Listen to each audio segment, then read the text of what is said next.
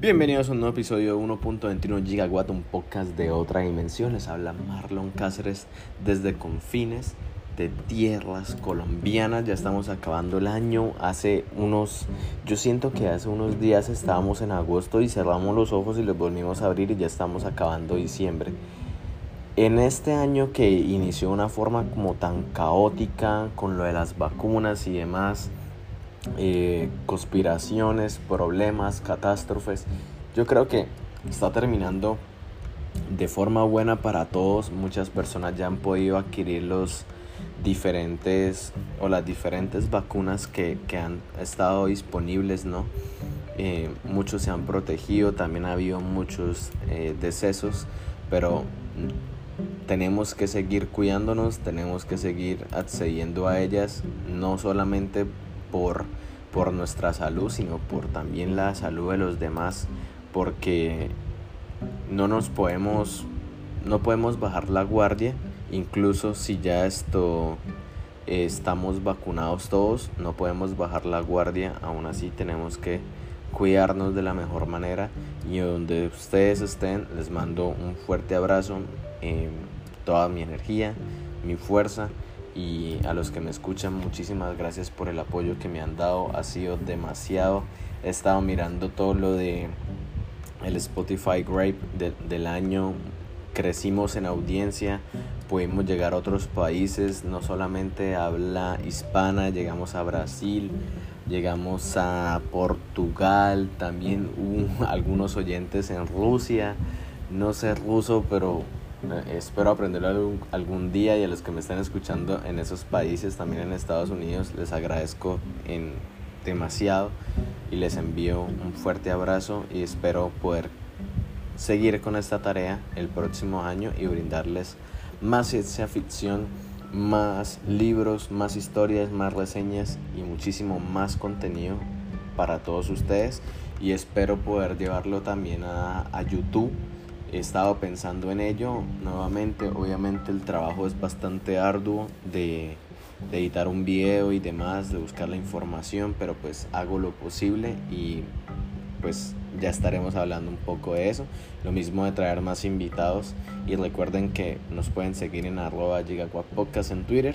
Ahí pueden dejar todos sus comentarios y espero abrir otras redes sociales y incluso si quieren conocer un poco más de mí, em, ahí pueden también encontrar los links de mi página web donde publico poesías, cuentos, cositas que escribo en mi tiempo libre.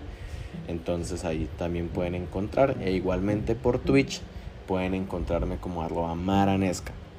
Ahora, antes de, pasar a, a, Marvel, quiero resaltar que ya para el 25 26 de diciembre va a salir el último episodio del año lo voy a juntar en una sola cosa. Lo voy a juntar con Matrix Resurrections, que ya viene, dirigido por Lana Wachowski. Y en este caso ya no son las dos hermanas, sino es una sola la que decidió continuar el proyecto. Ya están saliendo las primeras reseñas, una película muy personal, una película muy loca, dicen que es muy loca, es algo eh, que está manejando los temas de esto, de estar en estos eh, metaversos, en estos mundos virtuales.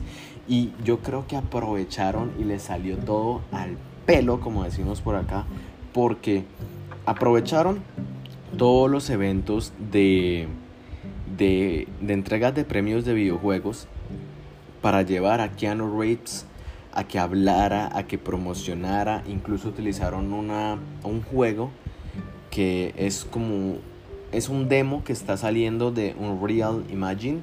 En este juego de... Bueno, es, en realidad es un demo que ellos querían saltar al... al sacar al mundo pues... Eh, Unreal Engine, sorry.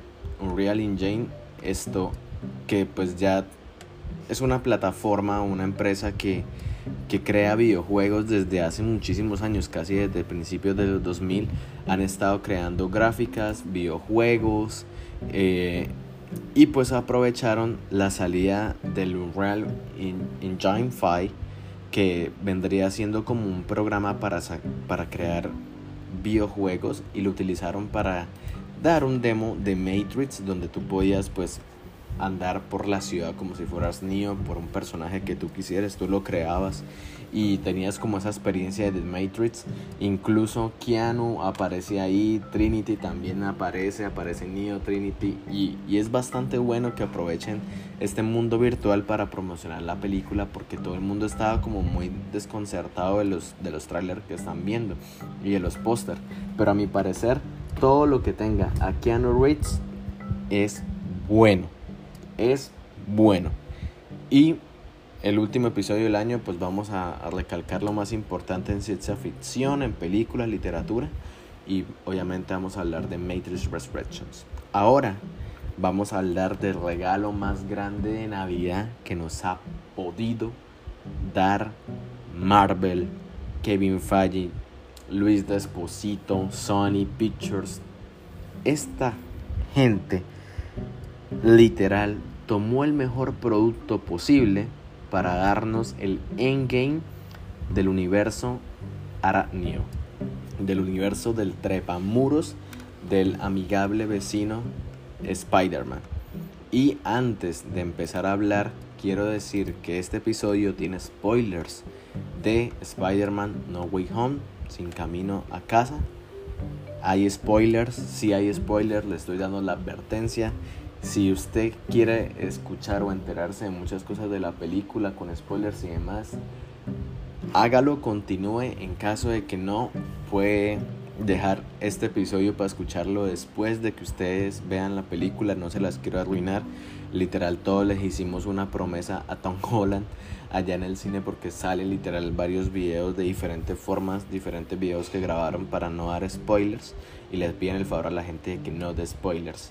Entonces, este episodio, desde ya, en el siguiente bloque, empieza, empiezo a hablar de la historia de Spider-Man. Voy a hablar de la historia de Spider-Man, sus orígenes, el, el primer Spider-Man, el segundo Spider-Man y el tercer Spider-Man que viene siendo Tom Holland.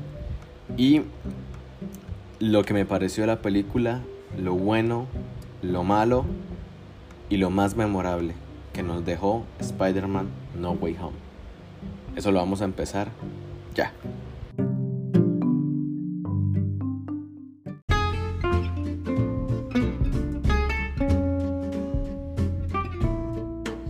Pero para contar bien la historia de la amigable hombre araña de tu vecino favorito del trepamuros, es necesario devolvernos en el tiempo en un DeLorean a los años 60 a la oficina de Marvel Comics con los señores Steve Ditko, Jack Kirby y Stan Lee.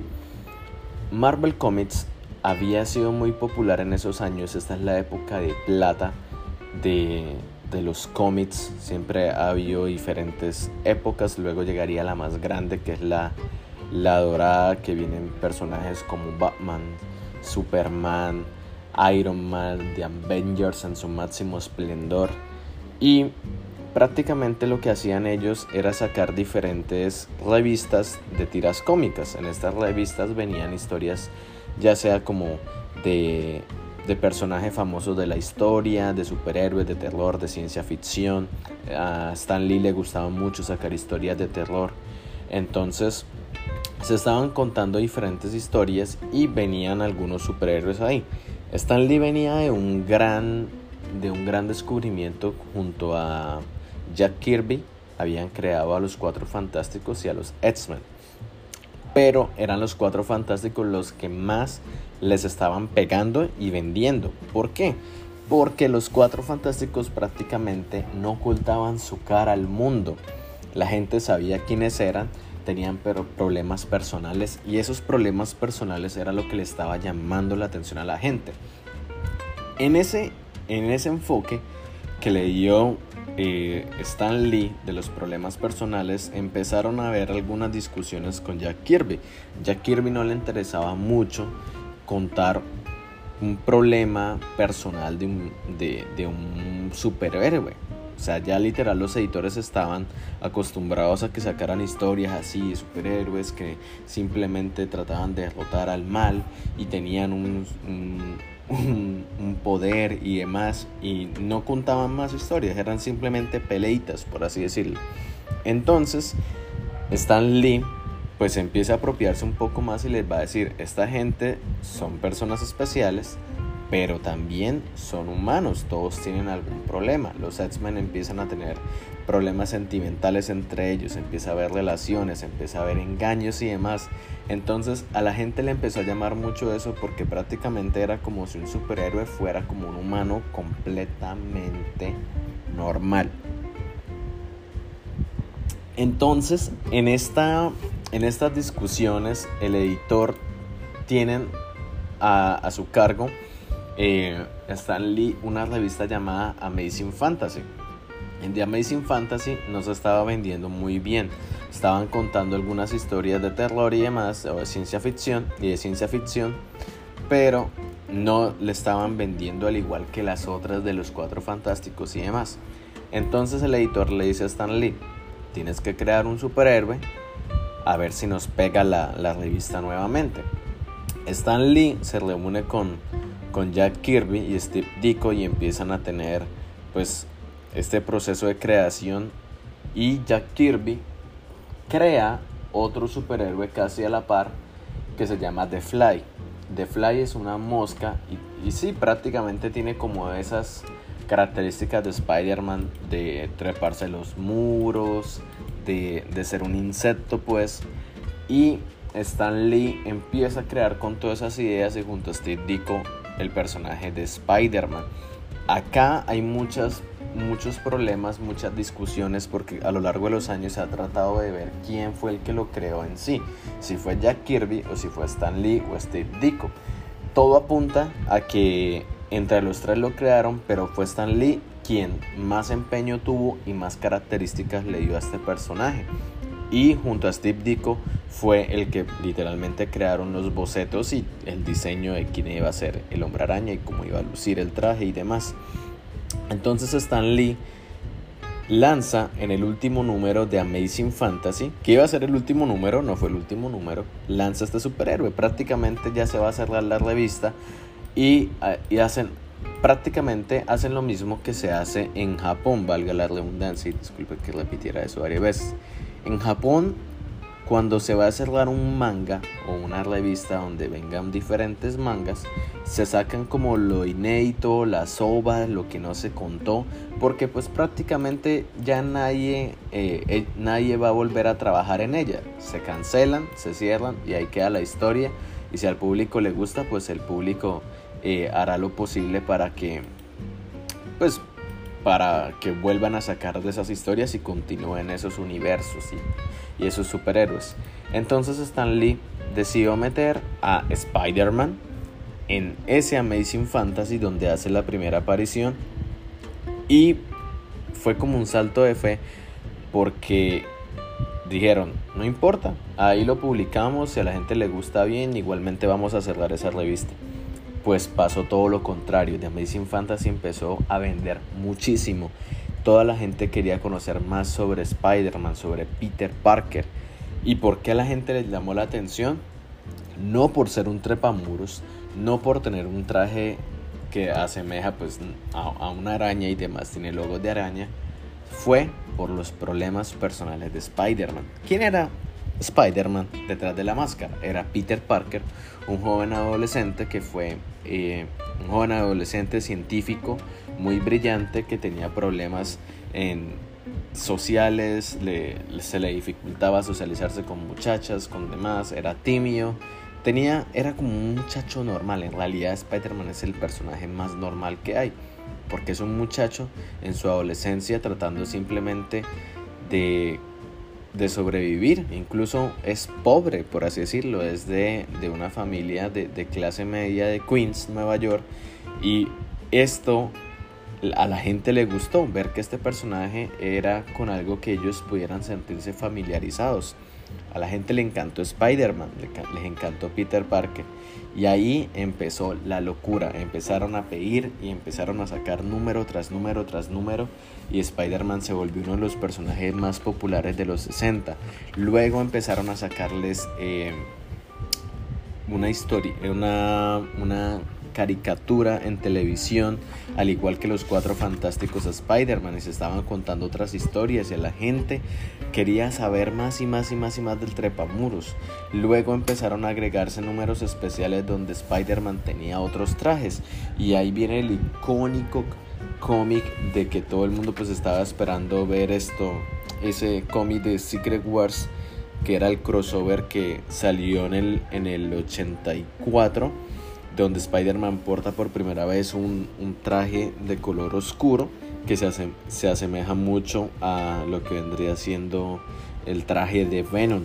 Entonces a la gente le, gustó mucho todas estas cosas, todas las historias que estaban contando, los diferentes personajes, Doctor Octopus, Electro, de Green Globin, que el, el Duende Verde es uno de los villanos más tremendos y mejor hechos en todo el universo de los cómics de Marvel y en las películas. Es un personaje grande, con mucho detalle, con mucha malicia y que en todo lo que ha hecho y junto a su familia con Harry Osborn que también viene siendo pues el amigo de Spider-Man pero también enemigo en muchas ocasiones vienen siendo los némesis más grandes del trepamuros entonces Spider-Man empieza a popularizarse mucho y empiezan a haber otros problemas que son las adaptaciones, el, live action que llaman ahora, estas adaptaciones en carne viva sobre el personaje. Empieza a salir una eh, por allá en los 80 que no, no gusta mucho,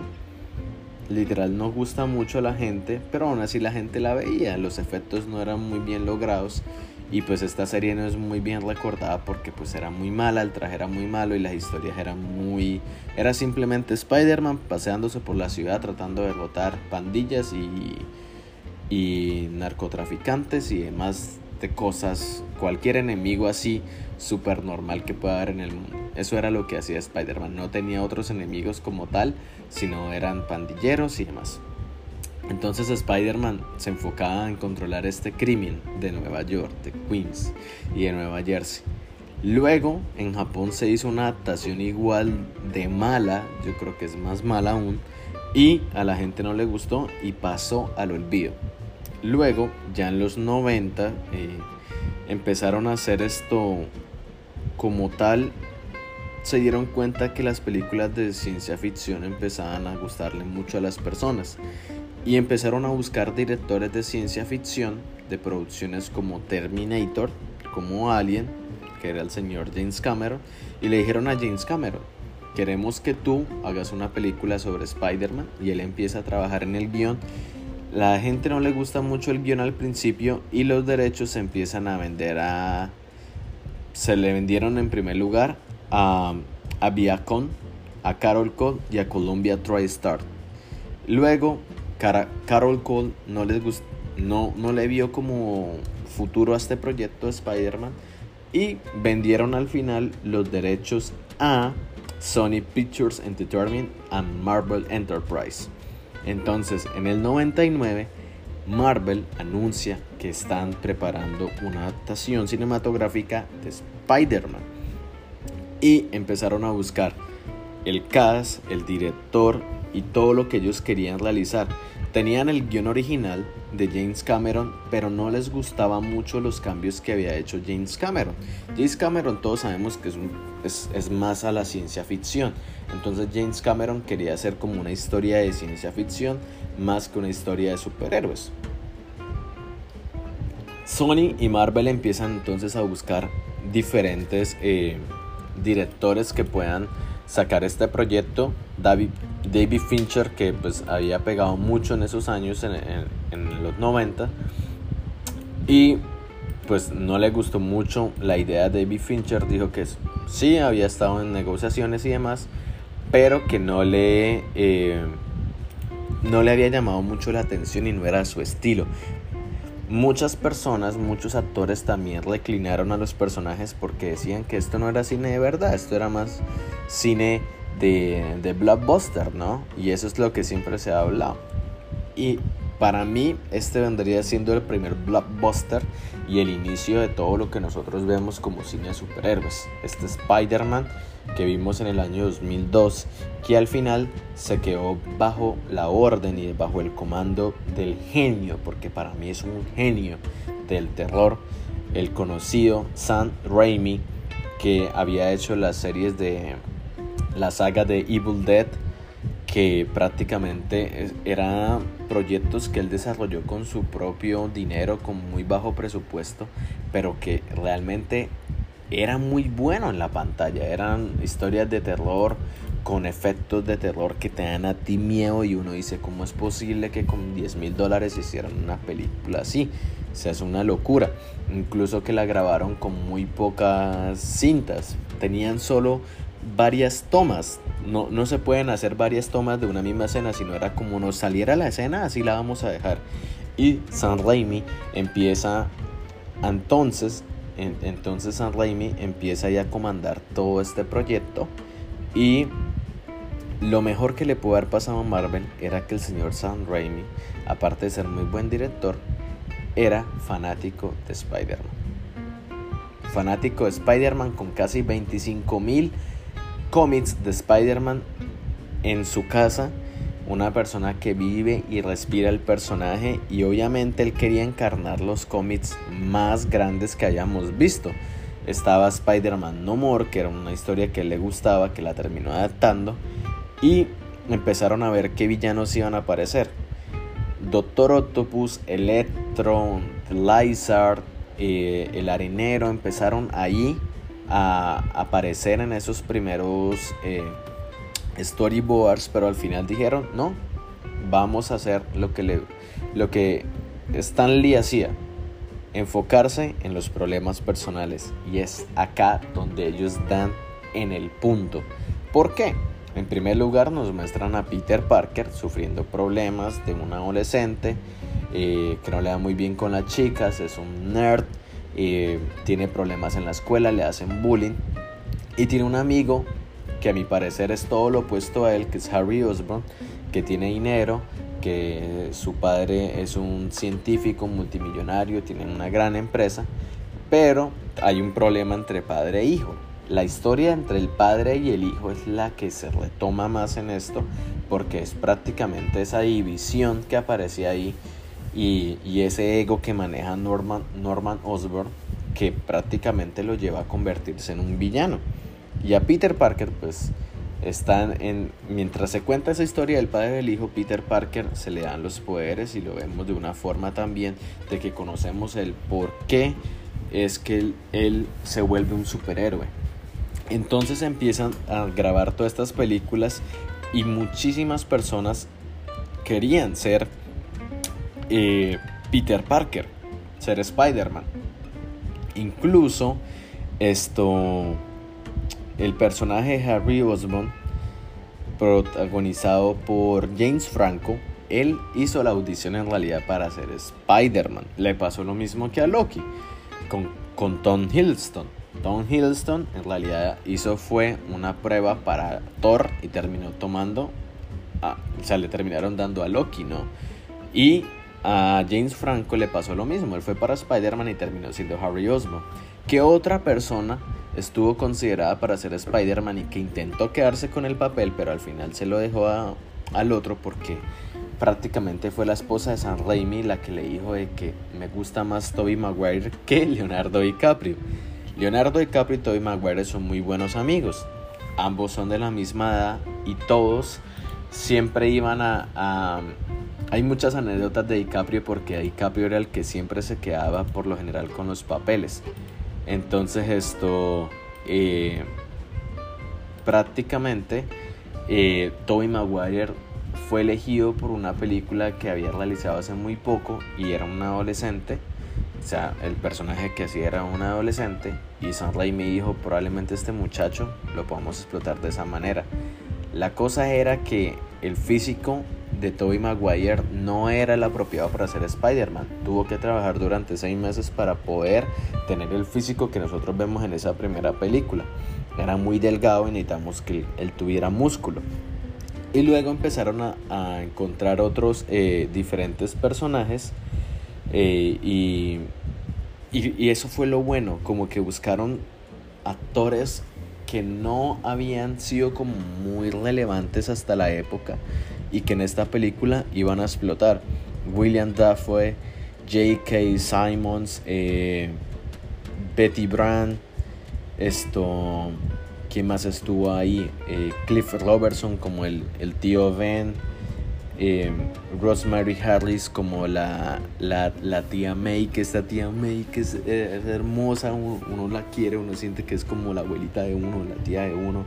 Kristen Dunst, que esto estaba apareciendo ahí en sus primeras películas ya y empiezan a crear esta película que ellos tenían muchísimo miedo de que no fuera un éxito. Realmente tenían, se le estaba invirtiendo mucho dinero, se cambiaban elementos todo el tiempo, el CIG lo tenían que trabajar muy bien, tenían que utilizar pantallas de diferentes colores con el traje, con el traje de del duende verde, normalmente la pantalla verde con la que hacen efectos, pues como el traje es verde, pues se desaparecía y tenían que utilizar una pantalla azul y para Spider-Man una pantalla verde, entonces era difícil eso. Eh, de manejar los efectos se tardaban casi eh, unos efectos de una escena de Spider-Man columpiándose al final de la película que tomó 18 meses hacerla. Entonces se podrán imaginar todo lo que costaba hacer una película de esta, de esta magnitud. Y cuando sale la película el, el 3 de mayo del 2002 fue una locura.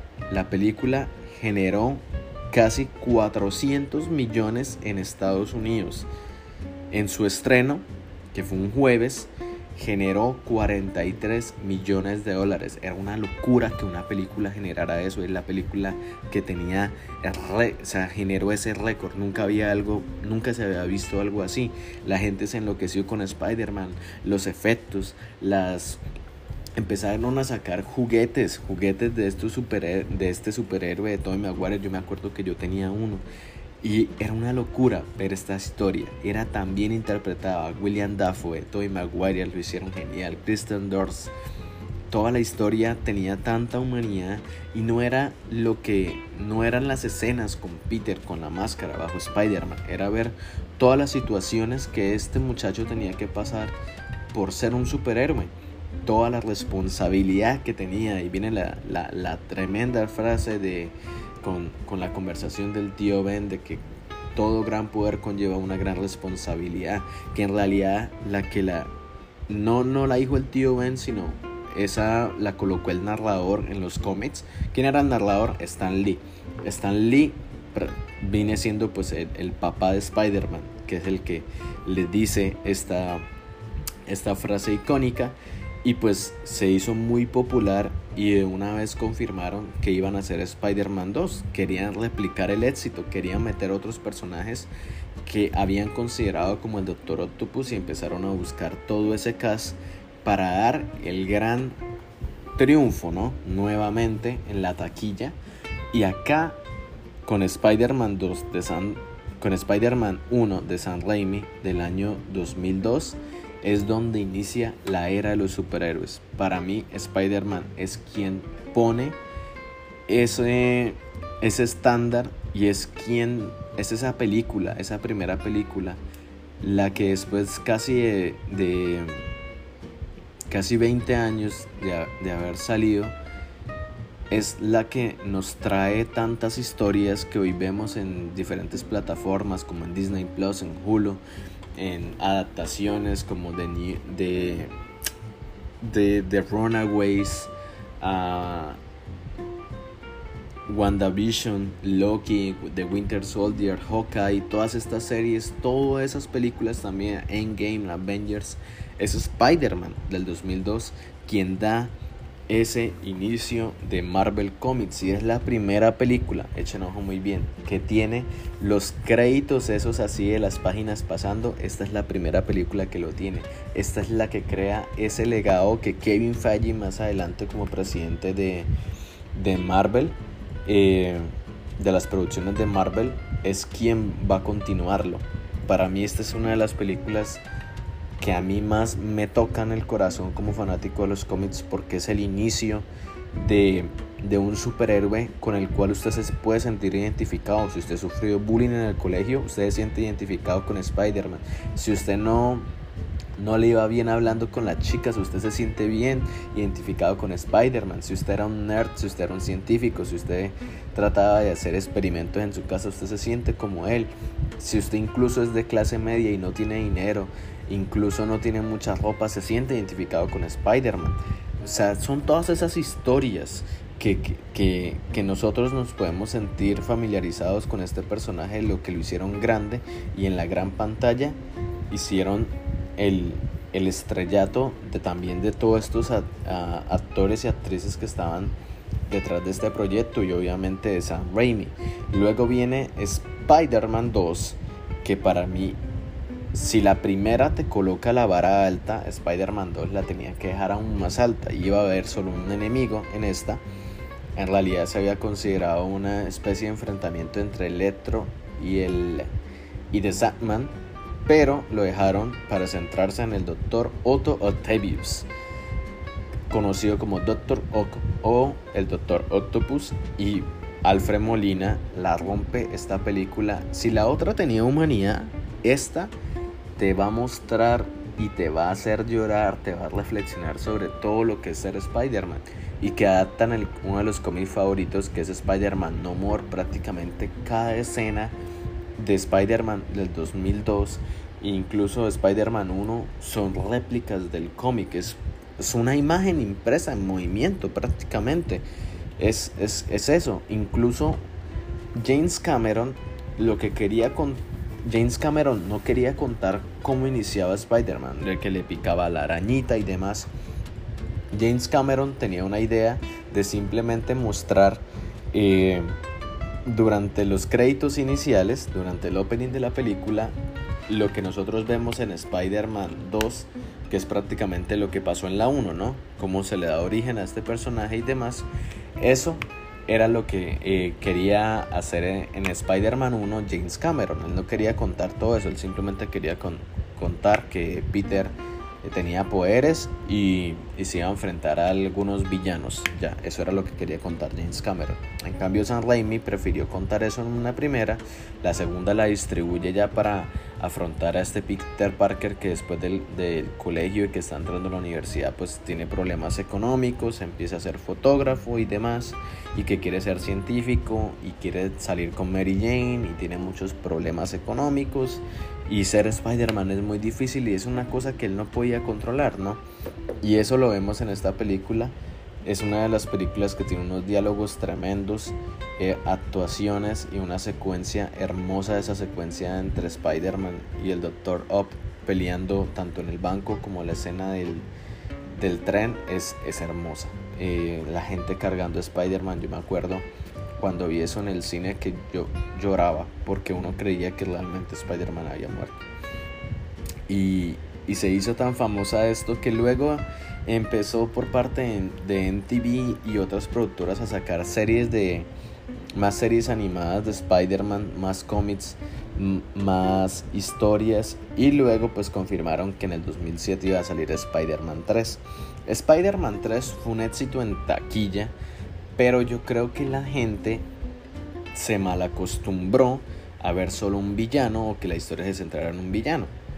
Siempre San Raimi dijo que él, lo que él quería contar era cómo iniciaban todos los siniestros, que cada siniestro tuviera un inicio, pero que no sabía cuánto tiempo iba a durar Tobey Maguire bajo el manto de Spider-Man.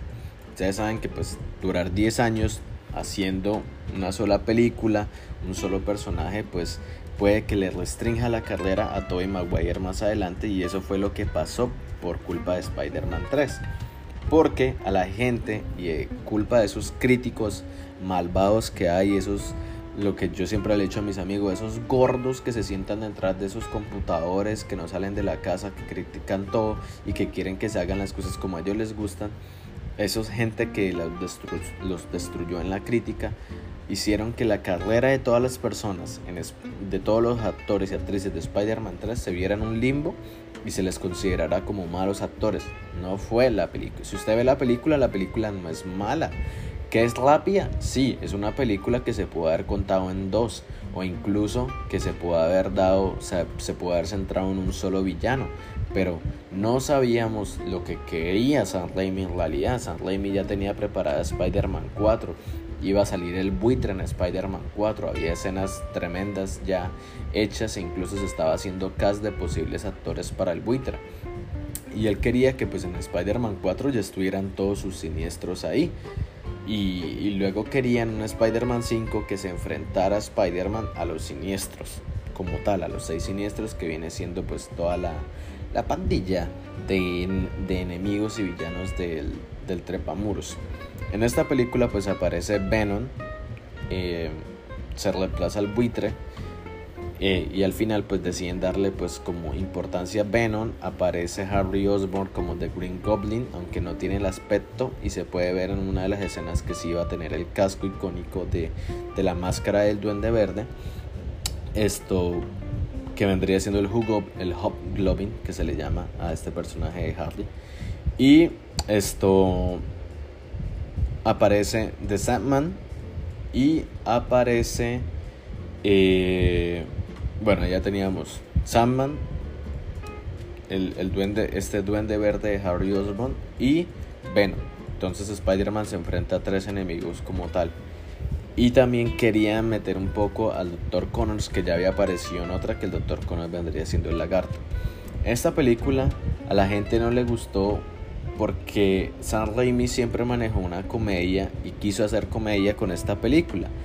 Eh, sobre todo en ese segundo acto donde Spider-Man es devorado por Venom y demás, que prácticamente eso sí pasaba en los cómics, o sea, Spider-Man sí se comportaba diferente por Venom, pero no esa forma de salir bailando, a la gente como que no le gustó mucho ver a, a Tobey Maguire haciendo eso, porque pues si ya lo vimos como tan humano, siendo buleado, ahora él era el, el, el que hacía, ahora él era el, el, el bullier como tal, el bully de la historia y a la gente no le gustó eso. Yo creo que fue una película muy ambiciosa, tiene muy buenos efectos, tiene muy buena historia, pero la gente en ese momento no estaba lista para, para esa película. Para mí no estaban listos. Y incluso esta película, él, él la quería llamar The Amazing Spider-Man o incluso, sí, The Amazing Spider-Man porque la 2 la quería llamar Spider-Man No More porque adaptó el, el cómic de No More de alguna forma. Entonces, luego de eso, eh, Sony canceló el proyecto, canceló la 4 y eh, todos estos actores, en especial Topper Grace, que había dejado The 70 Show, empezó a sufrir de, del acoso de la prensa, no les gustó la actuación. La actuación de Topper Grace es un poco mala en la película en realidad. Y pues este actor no ha tenido más papeles relevantes debido a su personaje de, de, Venom. A la gente no le gustó, pero pues igualmente eh, de alguna forma está en el universo, ¿no? Incluso él, él, ha dicho en, entrevistas recientes que le gusta el Venom de Tom Hardy, que le gusta ese Venom, ese enfoque que se le dieron. Para mí no hay mucha diferencia entre un personaje y el otro. Incluso yo creo que el, el Venom de Tom Hardy, a mí no, en la 2 no me gustó mucho que digamos, Venom 2 no me gustó mucho siento que es una película que, que pudo haber llenado más expectativas y pudo haber... O sea, no me gusta que maten un villano que sabemos que no muere en los cómics, que no es tan fácil de matar. Entonces después de esta cancelación empieza a haber rumores de que ya los derechos como tal los tenía Sonic. Entonces Sonic se queda los derechos de Spider-Man y empieza a desarrollar The Amazing Spider-Man con un nuevo cast, con un nuevo personaje, con un nuevo actor, perdón, que vendría siendo el señor Andrew Garfield bajo la dirección de Mark Webb. Y en eso vamos a hablar de la segunda etapa y luego el Spider-Man de Tom Holland.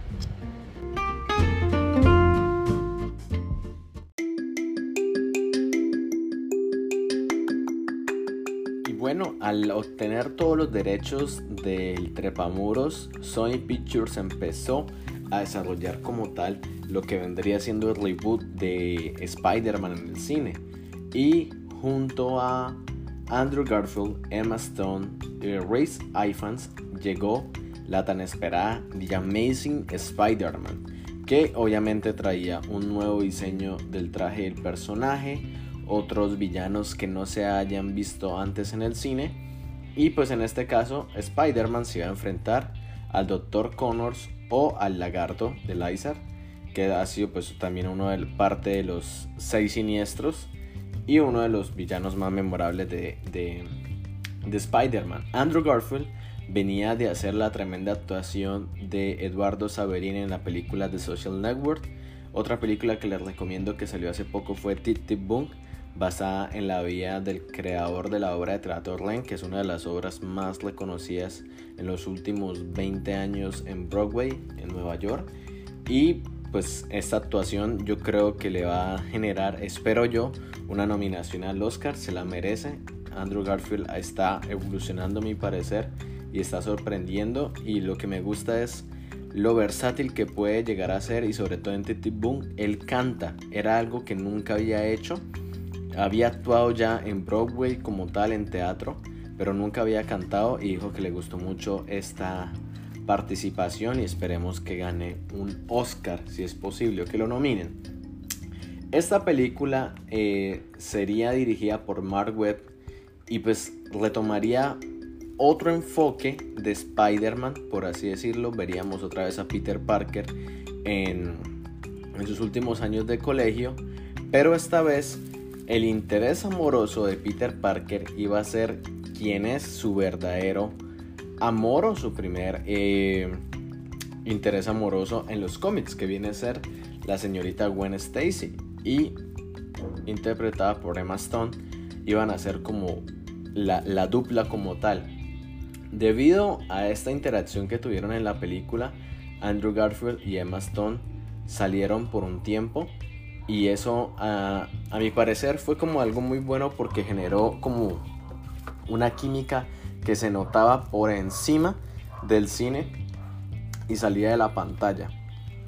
Yo cuando los veía en las escenas así que los dos coqueteaban o se besaban, era, no era una actuación, para mí eso realmente era algo real y, se querían bastante y se quieren bastante todavía, son muy buenos amigos y, y se notó mucho que eso ayudó a desarrollar esa química entre Spider-Man y Gwen Stacy o entre Peter Parker y Gwen Stacy.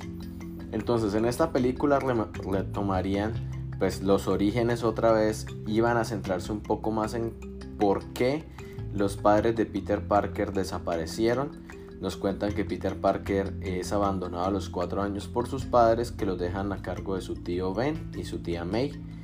Y no hay ninguna explicación sobre ello. Entonces también iban, iban a contar como esta otra historia de parte de la familia o de los padres de Peter, que en general ellos eran científicos y trabajaban para la empresa Osborne. Y algo pasó ahí, hubo unos... Eh, como unos experimentos que ellos querían tapar que al final pues Osborn decidió asesinarlos y pues sus padres perecieron y por ende quedaron eh, Peter quedó con la custodia de sus tíos entonces Peter crece otra vez al manto de sus tíos y va a la escuela es un muchacho otra vez nerd vuelve a retomar como esto se enfocan más en la fotografía y también es un joven científico que pues le gusta mucho ir como a pasantías a Osborne. Precisamente en esas pasantías, en, esas visitas es que eh, es picado por una araña y pues obviamente Gwen Stacy también trabaja en Osborne y ahí es donde empiezan a conocer un poco más de, lo que es el, el doctor Connors, eh, que es este científico que pues nació sin un brazo y pues cree que le, em, si puede crear un suero que regenere una parte del cuerpo, así como lo haría cualquier esto, como un lagarto o, una lagartija, si puede regenerar otra vez una parte de su cuerpo, él va a hacer lo posible para lograrlo. Y eso es lo que intenta replicar, pero lo que termina pasando es que se convierte por completo en un lagarto. Y pues Peter Parker quiere salvar al doctor y quiere detenerlo de que convierta a toda la ciudad de Nueva York en lagartos, porque eso es lo que él quiere generar por medio de un, del mismo suero que lo transformó a él, lo quiere esparcir. Y en medio de ese enfrentamiento aparecen otros personajes como el padre de Gwen Stacy, que es, esto, eh, oficial de policía y es como quien va a estar detrás también de Spider-Man.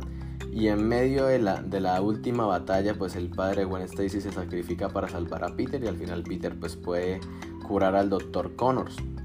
Lo curioso de esta película es que empezó a agregar las tan llamadas escenas post créditos también que Marvel Comics ya había estado manejando con Iron Man y con Hulk. Entonces en esta escena post créditos nos damos cuenta que Connors termina encarcelado y aparece un hombre que no sabemos si es, es, es esto Norman Osborn o es enviado por los Osborn y le pregunta eh, que si le reveló a Peter Parker quién era su padre y él dice que no que obviamente no esa información no, no la filtró que eso no era importante que porque que, que en vez de, de, centrarse en Peter debería dejarlo en paz. Y el hombre simplemente se, se desaparece como haciéndonos saber que algo está pasando verdad alguien quiere ir por Peter. En la segunda película de The Amazing Spider-Man 2 esta segunda película eh, tuvo, por así decirlo, un problema que fue la forma en que se cambió el aspecto del enemigo, en este caso que iba a ser Electro, y la película pues se iba a centrar en Rise of Electro, como la amenaza de Electro o el poder de Electro en España, y volvía a retomar a Peter Parker, ya como tal terminando la escuela se iba a graduar y Electro es un científico que trabaja en Osborn y es, es aficionado a Spider-Man. Entonces mientras está haciendo unos experimentos cae en, un, en una piscina o en un estanque de anguilas en realidad, de anguilas eléctricas y termina convirtiéndose en electricidad. Él, esto, hasta el momento no era como un enemigo como tal, simplemente como que muere eh, en esa escena o sea, por, o sea entender de que murió. Mientras tanto nos van a contar que efectivamente el papá de Peter Parker era un científico y está dejando, le deja un video grabado a Peter Parker sobre lo que pasó y demás. Y pues eh, nos damos cuenta que sí, alguien había enviado a los padres de Peter para asesinarlos porque tenían esto eh, información privada, por así decirlo.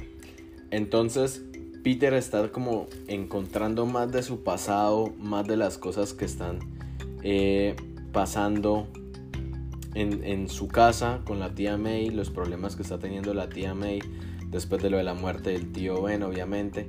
Entonces Peter empieza a averiguar un poco más sobre, exactamente sobre eh, por así decirlo,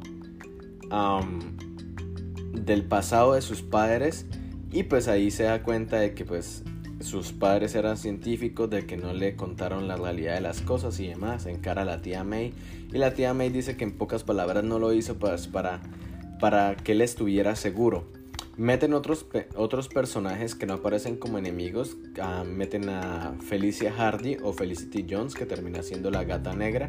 Ella es la asistente de Harley Osborn, que aparece y buscando a su gran amigo Peter y le dice que necesita ayuda de él, que está enfermo y que él sabe que él le toma fotos a Spider-Man y que necesita encontrar a Spider-Man para ver qué fue, eh, que necesitan el suero que utiliza, que tiene Spider-Man para pues mezclarlo con su ADN y salvar a y salvarse él debido a que el señor Osborn falleció.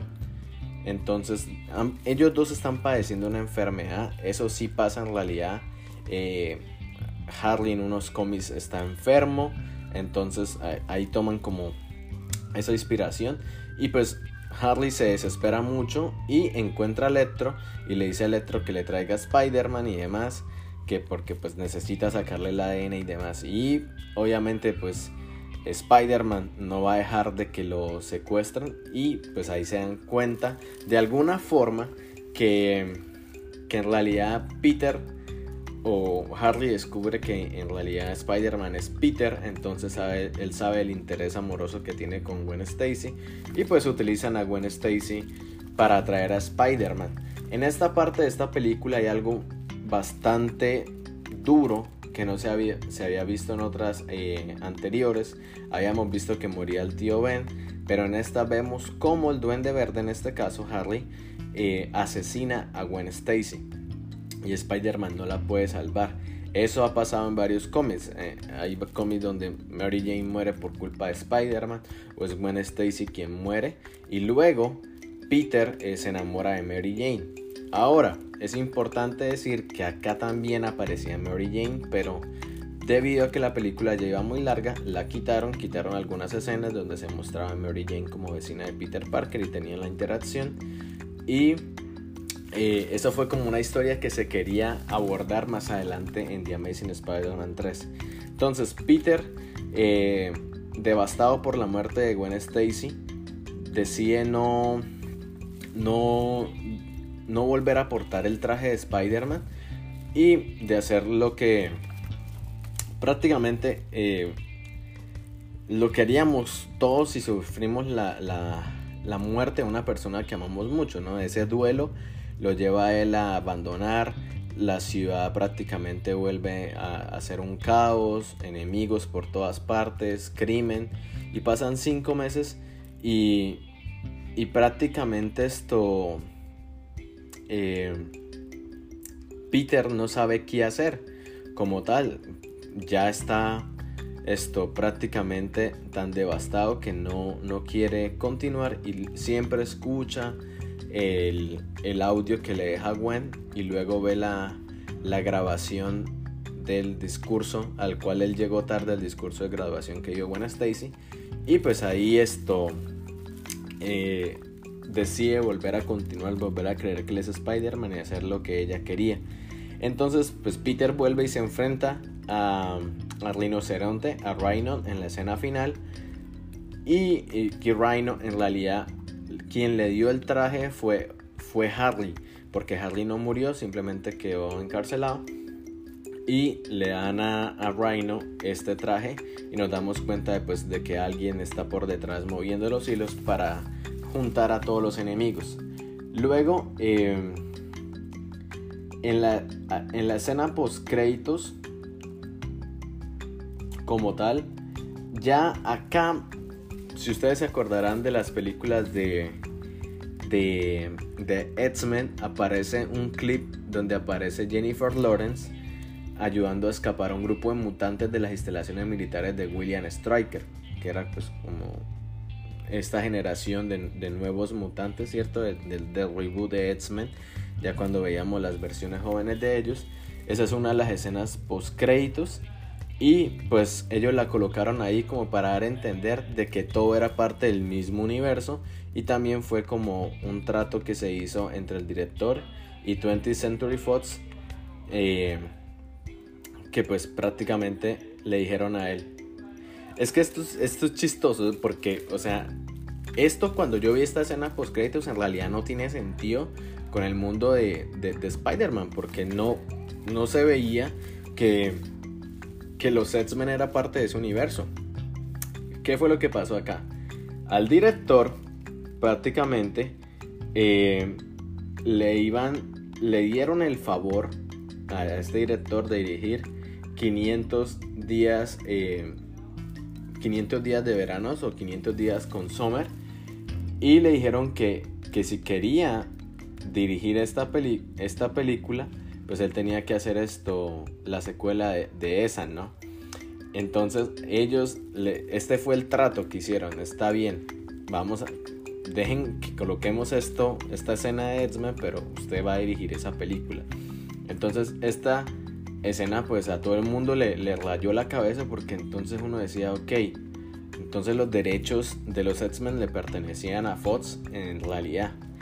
Y bueno, eh, eso fue como la, confusión. Otra de las escenas que, que, fueron eliminadas era que el padre de, Peter, de, Peter en realidad no murió y volvió a salvarlo y a explicarle todas las cosas. Y es una, para mí es una escena importante porque te da a entender como que en realidad hay enemigos que vienen por Peter. Y otra de las escenas post créditos es esto Vemos en los laboratorios de Osborn que hay unos tentáculos, está la armadura de, de rinoceronte, está el planeador del duende verde que, de, que acaba de ser esto eh, atrapado, está en una sala de un buitre.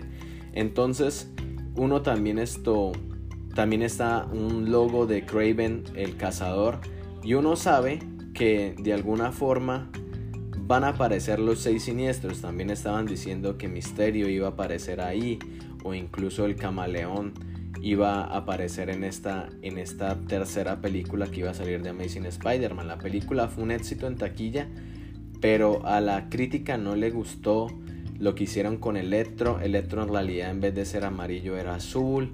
Em, era un personaje muy trillado a mi parecer. Y pues prácticamente lo que dijeron es como que no, se cancela esto. Y hubo también unos problemas de, de unos hackeos en Sony cuando realizaron otra película y esa información salió a la luz. Entonces fueron muchas cosas que llevaron a que se cancelara esto. Luego Marvel empezó en toda esta disputa otra vez de, los derechos y en el 2015 dijeron está bien, ya tenemos los... Eh, tenemos los derechos para sacar una película de Spider-Man y también va a salir Iron Man en esa película del 2017 salió el 28 de junio del 2017, que es Spider-Man de regreso a casa, Homecoming, otra vez otro nuevo reboot, nuevos actores. Tenemos en, este caso a, Michael Keaton como el, el buitre, a Happy como John Favreau como Happy, Zendaya, Donald Glover, demás, Marisa Tomei. Ya vemos como un Peter Parker más joven incluso que cualquiera de los otros. Y pues este Peter Parker sufre eso otra vez. Pero acá no te van a contar cómo fue que le llegaron los poderes y demás. Simplemente eso ya lo habíamos visto en Guerra Civil porque esa es la primera aparición que hace como tal este Spider-Man que es apareciendo en, Guerra Civil. Y nos damos cuenta de que hay un nuevo eh, superhéroe, ¿verdad? Hay un nuevo origen, hay una nueva forma de contar la historia de Spider-Man. Entonces la primera vez que aparece es en Guerra Civil y ya pues luego aparece en, en Spider-Man Homecoming que vendría siendo el post-guerra civil. Eh, Peter Parker está tratando de unirse a los Vengadores, de que Tony Stark le preste atención y pues ahí nos damos cuenta que Marvel ya de alguna forma encuentra eh, esa manera de darle origen a todos esos enemigos. Entonces el buitre era una persona que trabajaba reparando eh, todos los desastres que pasó con, con, la llegada de Loki. Y luego pues Tony Stark decidió pues que... O la empresa de Tony Stark decidió despedirlos y ellos se quedaron con algunas de las cosas que encontraron y luego hacían armas con todos estos artefactos eh, alienígenas. Y pues él también tiene un, crea unas alas y demás. Y pues Peter empieza de alguna forma a buscar eh, esa forma de decirle a Iron Man como que venga, yo sí puedo ser un vengador, yo puedo estar ahí.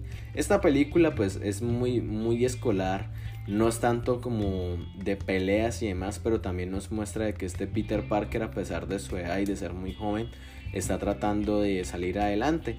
Incluso tiene... Eh, no, no ha tenido como tal un interés amoroso con Mary Jane o Michelle, que se llama en este caso. Y en realidad sale con Liz, con otra muchacha que termina siendo la hija de Wither. Esta película, pues a mi parecer es como esa escena, como otra versión más joven de Spider-Man. No es mala, pero sí abusa, abusa mucho de lo que vendría siendo el, el, el manto de Iron Man. Entonces a muchas personas no les gustó porque decían, está bien, es Spider-Man, pero se veía como si, como, como si Tony en realidad fuera el papá de, de, Peter y le permitiera ser Spider-Man.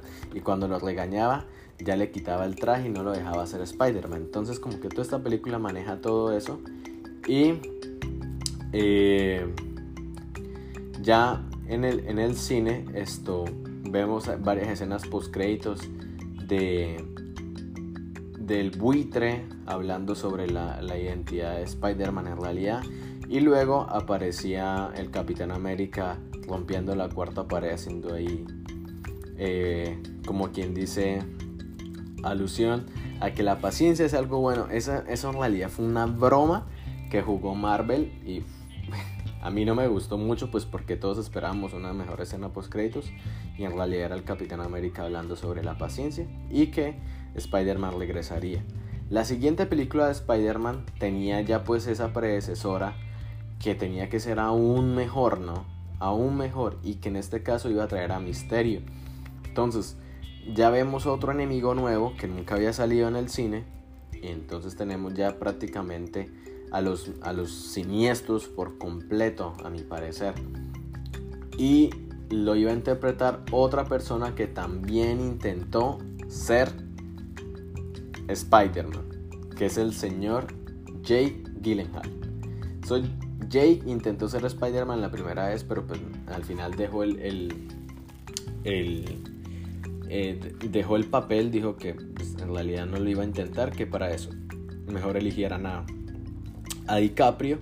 Y en esta veríamos que ya esto es después de la de, de como tal de la muerte de Tony Stark entonces eh, Spider-Man, Peter Parker está tratando de, de, sobrellevar todo lo que está pasando, ¿no? Esto es después de, de Avengers Endgame, entonces también nos damos cuenta de que Peter está bastante devastado por la muerte de Iron Man y pues como que quiere continuar con su vida de estudiante y demás, pero pues ser Spider-Man no significa acabar con eso. Obviamente acá tienen que traer otros personajes grandes que le ayuden a, este Peter a estar al nivel o que la película tenga una expectativa. Y ya de la expectativa vamos a hablar.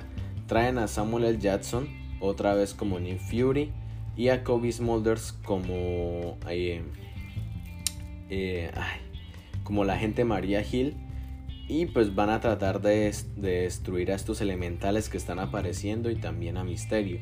Al final lo que no me gustó es que Misterio en realidad era un empleado de, de Iron Man, que lo, fue también otro de esos que echaron. Y todos los empleados que Iron Man echó en el pasado se reunieron ahí. Entonces Marvel de alguna forma fue muy curioso en buscar todos esos personajes que habían salido en varias escenas de películas de Iron Man o de los Vengadores que de alguna forma les había pasado algo malo o que por culpa de Tony Stark habían perdido su trabajo y pues ahora estaban ahí de vuelta eh, tratando de destruir el legado de, de Iron Man y destruir a Spider-Man y eh, por ende de, decir de que ellos eran el verdadero salvador del mundo. Misterio en realidad no tenía poderes, todo era parte de hologramas y drones que utilizaban realidad aumentada y demás de cosas y pues Spider-Man se enfrenta a él. A mi parecer eso fue como lo que dañó la película porque Misterio en los cómics no es simplemente un científico, o sea, sí es un científico, pero era, utilizaba eh, humo, ciencia y demás de cosas para, para hacer todas las ilusiones o incluso magia. Había varios cómics de, de Misterio donde en realidad él utiliza magia para, para salirse con la suya. Y bueno, en este lo que pasa al final es bastante eh, curioso porque acaba de empezar No Way Home. Al final, Peter eh, de alguna forma destruye a Misterio, los drones de Misterio lo, le disparan a él y lo que él hace es enviar como una especie de grabación antes de morir a los medios diciendo que en realidad la, eh, Peter Parker lo atacó, que Peter estaba descontrolado y que la identidad de Spider-Man era Peter Parker. Y ahí acaba la película donde todos nos damos cuenta que él es Peter Parker. Y es acá donde empieza la gran No Way Home, que fue, a mi parecer, una locura. Se vienen spoilers, spoilers, spoiler, spoiler. Si no quieren escucharlos, pueden dejar el video hasta acá. Pero si eh, quieren hacerlo, están bajo su propio riesgo. Ahora vamos a hablar de Spider-Man No Way Home y vamos a concluir toda la historia de, de Spider-Man y que nos queda del gran trepamuros, del joven Peter Parker.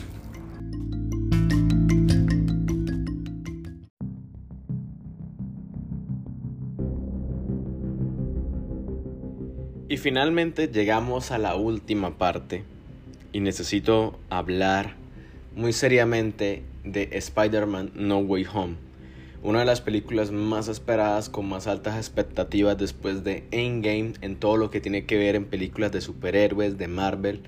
Creo que cuando empezaron a salir los trailers, algunas filtraciones, toda la gente estaba pensando, ok, ¿qué está pasando acá? ¿Por qué Doctor Strange?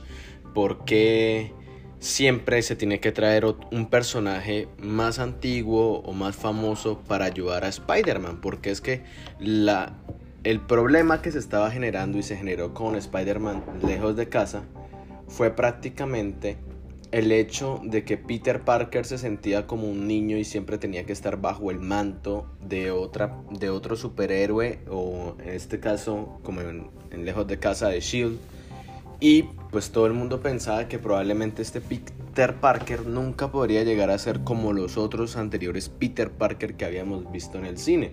Unos Peter Parker independientes que tenían problemas eh, de adultos que tenían que lidiar con todas las responsabilidades de ser Spider-Man y que tenían que proteger a todas las personas a los cuales ellos conocían en su identidad personal y que ese alter ego o ese o, bueno o cuando se colocaban la máscara no llegara a afectar sus vidas personales porque ustedes saben que cuando los enemigos se enteran de quién es en realidad eh, de a quienes ama, de a quienes protege, pues ellos van a tomar eso para cobrar venganza o poder destruir a este superhéroe.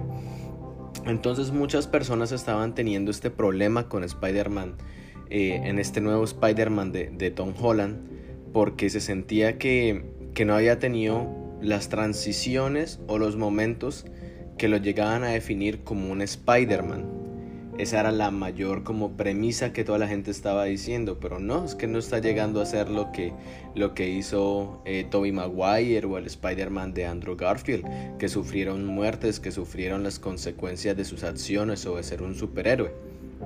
Y cuando termina como tal toda la promoción de Spider-Man lejos de casa, empiezan a salir promociones de, tazos, de mercadotecnia que daban por así entenderlo, que íbamos a ver más cosas o probablemente otros universos.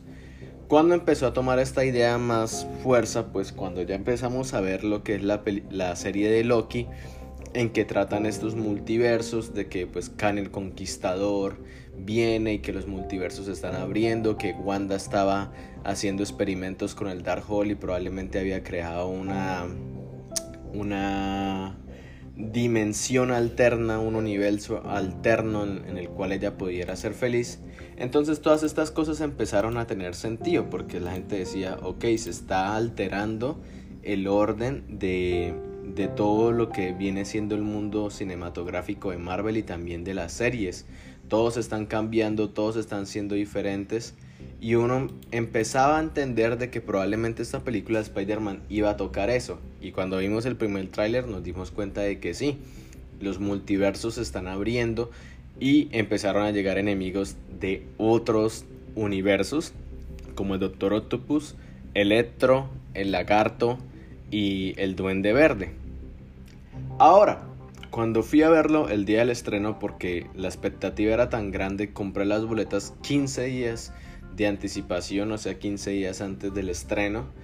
Y prácticamente me tocó en unas sillas que no me gustan, pero eran las únicas que quedaban. Nunca había visto que en, en esta ciudad donde yo vivo, que es Bucaramanga, eh, se vendiera con tanta antelación todas las salas de una película y eran tantas las ganas de ver que incluso muchas personas después de que yo compré las entradas cuando faltaba una semana me decían como Marlon, ¿dónde compró las boletas? Y demás. yo no, las compré online, ahora todo se hace online. Y me dijo, no, es que no encuentro boletas sino hasta el otro martes. O sea, la película se estrenó un miércoles y prácticamente cinco días después esa persona iba a verlas. Y eso, un amigo hasta ayer, eh, precisamente ayer, ¿qué era? Ayer era jueves.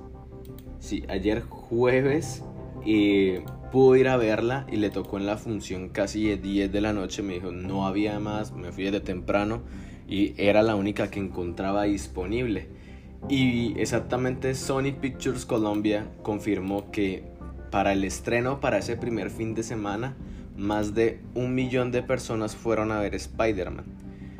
Colombia es un, país de 50 millones, pero que un millón de apasionados así o no apasionados, simplemente gente que le gusta las películas de superhéroes, fueron a verlo para mí es muy impresionante porque normalmente en Colombia no muchas personas van, van a van a cine, otros prefieren hacer otras actividades también dependiendo.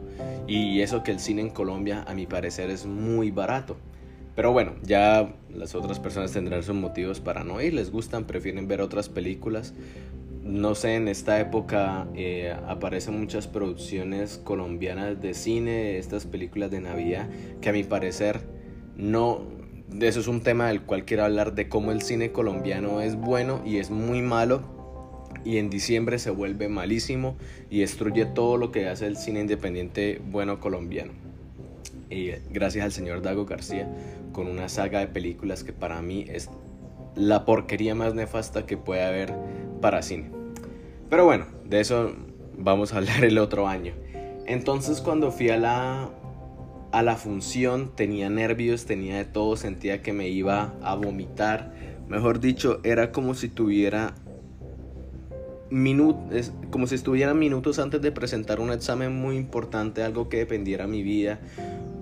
Y, y ver todas las personas, o sea, literal, nunca había visto que la sala estuviera llena antes de que empezara la película. Por lo general siempre llegan gente eh, cuando pues ya pasa el tiempo en que pasan los trailers y demás, pero en este caso no, estaban todos listos, había gente disfrazada de Spider-Man, había personas con camisas de Marvel, con muchísimas cosas y a mí, o sea, yo me sentía como si fuera, no sé, al jardín de niños de Marvel.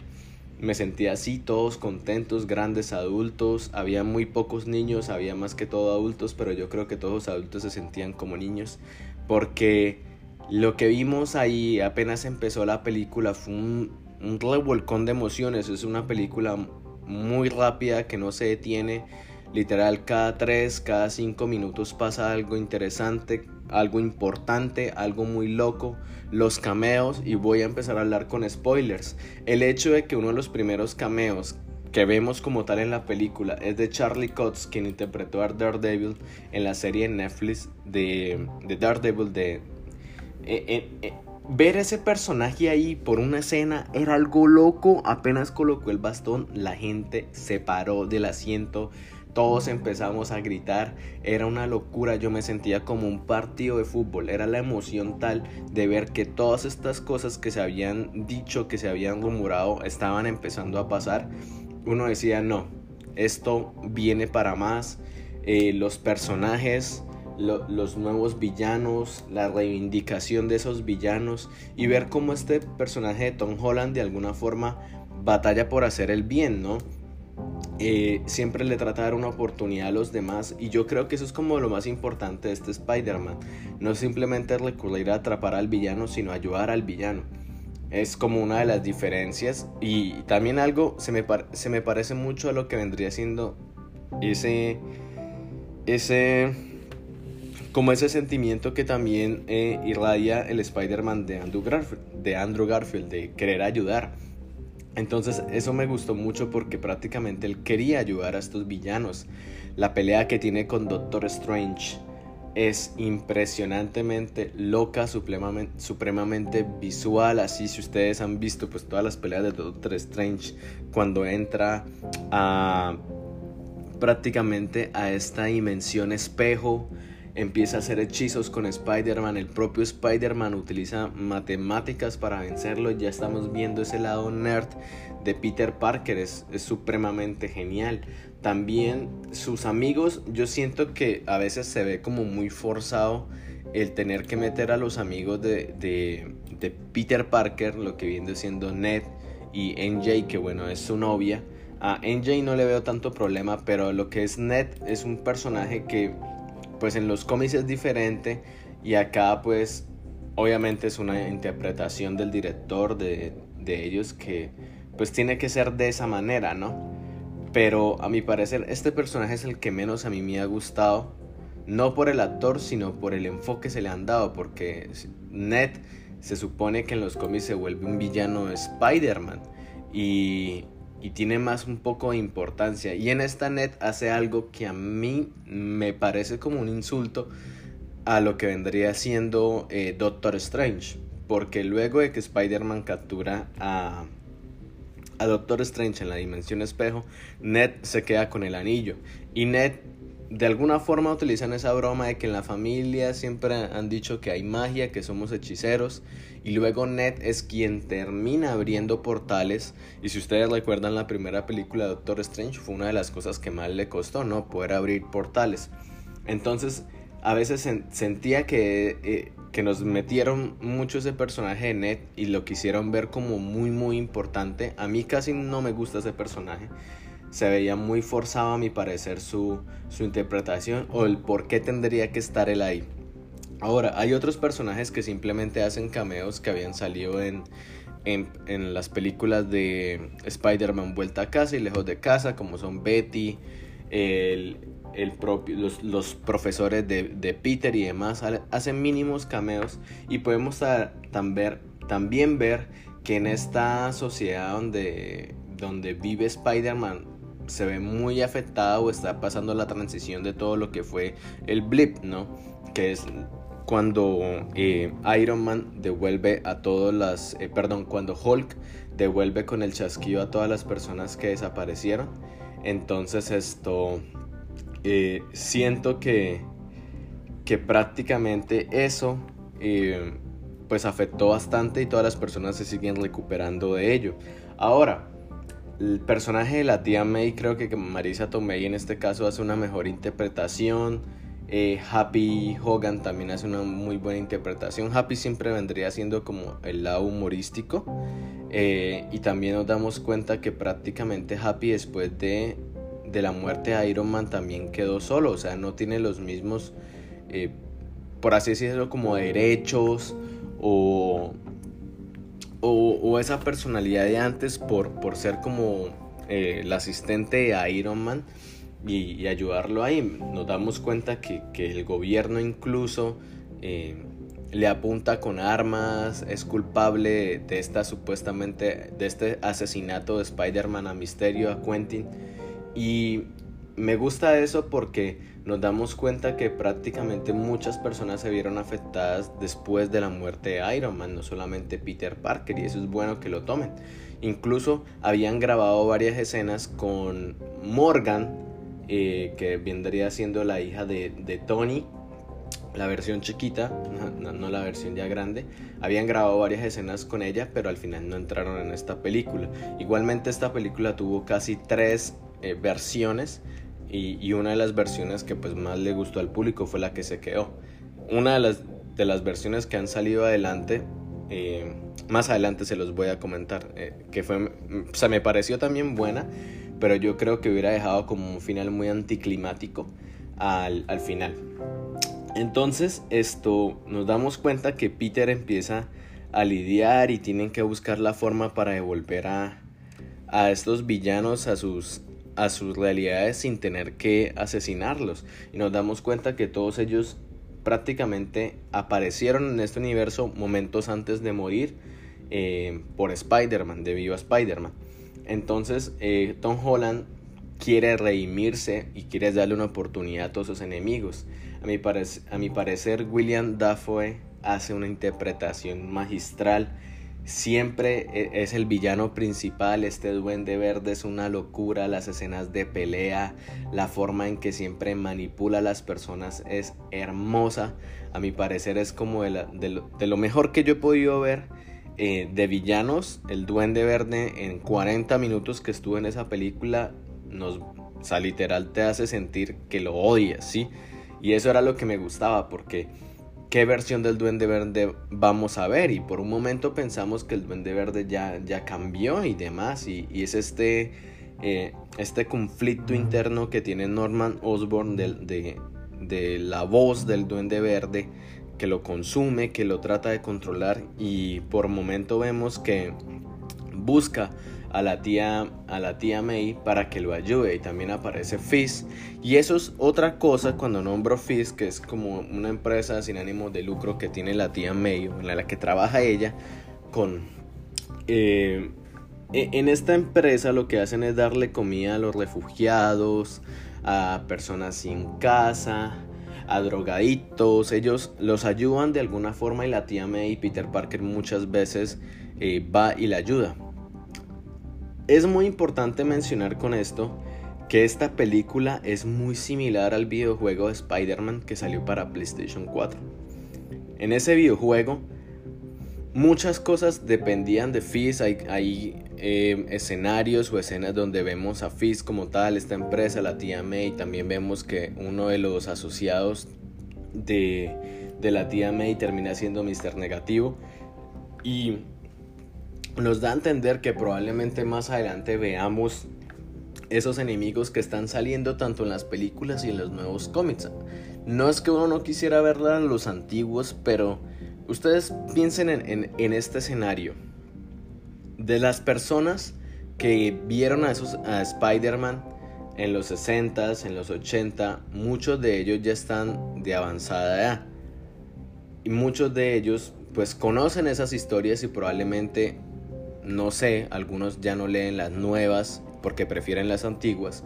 Pero los jóvenes de ahora, esta generación nueva, está leyendo esos nuevos cómics y está jugando estos videojuegos. Entonces es más fácil presentarle al público eh, nuevos personajes o personajes más recientes porque muchas de las historias que estamos viendo son cómics que empezaron a salir a partir del año 2008, tanto con Iron Man como los Vengadores, Guardianes de la Galaxia y demás. Entonces son personajes muy recientes que a la gente les está gustando y también Marvel hace esa, esa película para ese público. No tiene muy mucho sentido traer a un enemigo que salió, no sé, en el 70 y quién ha podido leer, a menos que sea muy fanático de Spider-Man, un cómic de los 70 de Spider-Man, ¿verdad? O tendría que buscar información por internet, pero probablemente lo haya visto en un videojuego, lo haya visto en un cómic reciente. Eh, a otro nuevo y dice, uy, yo quiero que aparezca ese. Y muchos de esos proyectos que está planeando Marvel son con ese enfoque, traer las versiones nuevas las versiones más recientes de los personajes y haciendo guiños al pasado, que es lo más importante. No dejamos detrás el pasado, pero eh, hay una mezcla y yo creo que eso es lo más bonito, que haya una mezcla de esos guiños de los trajes del pasado, pero con personajes recientes, con nuevas caras, con nuevos nombres, con nuevas identidades. Entonces, eh, eso me gustó mucho y yo sentía que estaba otra vez jugando ese juego. Había muchas similitudes, eh, cosas que yo dije, esto ya lo he visto. Incluso los movimientos de Spider-Man se parecían más a... Eh, los, movimientos de combate sobre todo se parecían más, más al del videojuego. Entonces, cuando finalmente nos dimos cuenta que estos, super, estos enemigos, estos villanos, estos siniestros, y hacen estas frases, utilizan frases de las primeras películas donde aparecieron ellos, frases que se volvieron memes o, fueron muy icónicas en su época, empiezan a tomar eh, papel y toda la gente las escucha y reacciona y se ríen. Es ahí cuando yo me digo, la película está hecha para la nostalgia, para los fans del, del pasado, por así decirlo, de todo lo que empezó en el 2002. Esos fanáticos que empezaron ahí, que prácticamente yo era un niño cuando vi esa película, un niño chiquito y ahora soy un adulto, me, me lleva a mí a, recordar esos primeros momentos con Spider-Man en el cine y me emocionan y, lloraba y, y, cuando las escuchaba y cuando los veía en la interpretación me parecía mentira porque era como si me estuviera devolviendo al pasado y, eso creo que ese factor nostalgia que está utilizando este año todas las películas, no solamente con, ah, con Marvel, también con Matrix, acabo de, de ver Matrix uh, Resurrecciones y eh, ha sido una locura. Esa película pega en la nostalgia y todas estas películas, digamos, trilogías que quedaron incompletas y que este año las sacaron, continuaciones o secuelas, todo esto están jugando con el factor nostalgia y es el factor que siempre va a funcionar, ¿no? Traer a la memoria algo que probablemente fue muy memorable para nosotros en nuestra infancia. Entonces, cuando empieza a hacer eso, toda la gente queda con la expectativa de ya están los villanos, pero Peter no puede. Y precisamente es ahí cuando el duende verde hace una de sus mejores interpretaciones y termina hiriendo a la tía May y la tía May hace una de las escenas para mí es la mejor interpretación de ella en todo lo que ha salido en el UCM en que finalmente vemos que le dice la frase a Peter la de un gran poder conlleva una gran responsabilidad la dijo de otra forma muy parecida creo que cambiaron una, una frasecita, eh, una palabra, perdón. Ya la estoy buscando acá en internet. No me acuerdo cuál fue la palabra que... No sé si la dijo en, plural o, Bueno, ya las estoy buscando. Mientras tanto, estar ahí eh, me... O sea, ver esa escena, ver que finalmente Peter iba a tener esto, esa esa transición, ¿no? Finalmente Peter podemos ver que, no, dijo, un gran poder conlleva una gran responsabilidad. Fue exactamente igual. Eh, pero dijo antes algo, ella dijo antes algo. El caso fue que ver esa escena donde finalmente vemos que Peter tiene esa icónica frase que no decía el tío Ben, en los cómics la decía, era el narrador y el narrador era Stan Lee. Eh, podemos entender de que este Tom Holland empezó a ser Spider-Man en ese momento. Cuando se le dice la frase, cuando se da cuenta de que por, por una decisión que él tomó de ayudar a estos villanos ahora pierde a una persona muy amada, pierde a un ser querido o prácticamente a la única familia que él tenía, es cuando Spider-Man empieza a darse cuenta de el error que estaba cometiendo y de las cosas que tiene que hacer. En toda la película lo que él quería era que el resto del mundo olvidara quién era Spider-Man por lo que se le había eh, revelado a todos y por no hacer eso simplemente por querer eh, conservar a, su, a sus amigos, a su novia, por así decirlo, por, por ser un poco egoísta, no sé si esta sea la mejor forma de decirlo, yo lo sentía así, obviamente uno no quiere que la persona que, que los aman, que lo quieren a uno, lo olviden a uno. Uno no quiere eso. Pero Peter quería conservarlos y quería seguir esto siendo Peter y Spider-Man para ellos. Entonces, el no querer eh, dejar ir eso por conservar de alguna forma su amistad o lo que ha conseguido al, revelar ser Spider-Man, eh, pues prácticamente sus acciones le llevan y le, le arrebatan a, la persona más importante de su vida, que vendría siendo la tía May, que es como su padre y su madre. Entonces, esta escena es muy intensa. Yo creo que Tom Holland en, cuestión de, de, escenas de, de, muertes lo hace muy bien. Ahí es donde yo veo sus mejores interpretaciones. Eh, me emocionó mucho, me llevó a las lágrimas y prácticamente nos damos cuenta que Spider-Man ya no quiere ser Spider-Man. Ya no quiere hacer nada. Se da cuenta que tuvo errores, que cometió errores. Y es ahí donde Marvel va a traer a, a, otras personas que sufrieron eso, que también por conservar su identidad, por proteger a los demás de quien de, de Spider-Man también pues de revelar esa identidad, perdieron a alguien y es cuando Ned, su amigo, empieza a abrir portales y trae al Spider-Man de Andrew Garfield y de Tobey Maguire. Es, acá es cuando la sala se viene abajo. Todos saltando, gritando, llorando. Es una locura, ni se escuchaba la película de, de, la gritería, como decimos acá, de la gritería. No se escuchaba los diálogos, era una locura, la gente gritaba y gritaba, lloraban. Yo estaba prácticamente disfónico porque, o sea, no, verlos ahí de nuevo en la pantalla, ver ese Spider-Verse confirmado, ver el multiverso confirmado, era como, para mí era una locura. Si ustedes han visto, han ido a los estrenos de cada una de las películas de Spider-Man, han visto las series, los han jugado los juegos, eh, de chiquito creyeron que podían ser Spider-Man, incluso intentaron lanzar una telaraña con su mano. Sabían lo importante que era ese, ese momento para, para todos los fanáticos de, de Marvel. Y Spider-Man en especial, para mí creo que ha sido uno de los mejores regalos y una de las mejores experiencias en el cine. Y hay una frase que están diciendo los fans de que Marvel eh, vende esas experiencias. Y sí, eso es una experiencia total, ver cómo un público muere de emoción y, va a las lágrimas y, ve personajes que nunca pensamos volver a ver, ¿no? Andrew Garfield, a, mi parecer, ha sido el mejor Peter Parker. Para mí ha sido uno de los mejores Peter Parker y Spider-Man. Eh, lo que vendría siendo Toby, obviamente Toby es, es como la Trinidad, ¿no?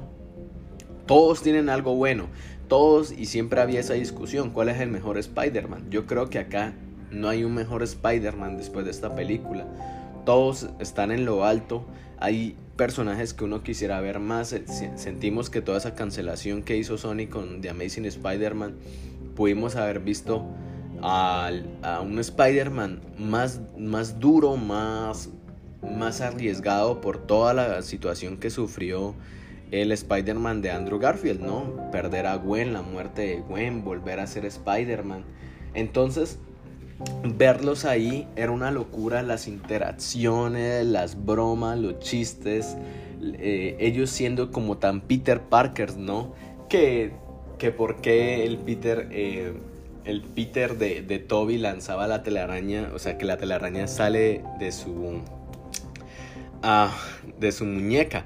O sea, él produce su telaraña, los otros no la producen, ellos la, hacen con compuestos químicos.